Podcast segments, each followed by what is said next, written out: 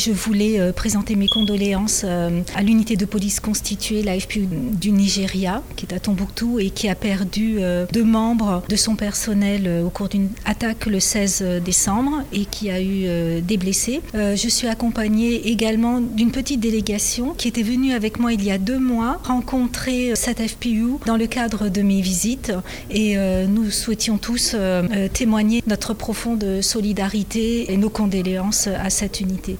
Important pour moi de voir euh, le commandant de la FPU, de voir les personnels et de voir aussi ceux qui ont été engagés au cours de cet événement. Et puis, une pôle n'est pas que constituée d'une FPU, une pôle est également constituée de policiers individuels que l'on appelle IPO. Et euh, je tenais euh, également à être présente à leur côté et échanger avec eux. Vous avez souligné la grandeur des défis auxquels ils font face au quotidien, la grandeur également de la menace. Quel est le message que vous avez délivré? Bien évidemment, j'ai souligné le contexte euh, J'ai insisté sur certains points. Bannir euh, vraiment la routine, ce qui me paraît extrêmement important. Également, penser à, toutes, à toutes les petites actions qui peuvent être menées dans le cadre de la sécurité. Insister sur le cadre d'ordre et que chacun a son niveau de responsabilité pour bien appliquer les ordres qui sont donnés. J'ai tenu également à leur expliquer ce qui allait être fait après l'attaque, parce que bien évidemment, après l'attaque, il y a un certain nombre d'actions qui vont être menées et euh, je voulais qu'ils comprennent bien euh, ce qui va être fait et notamment insister qu'un BY va être constitué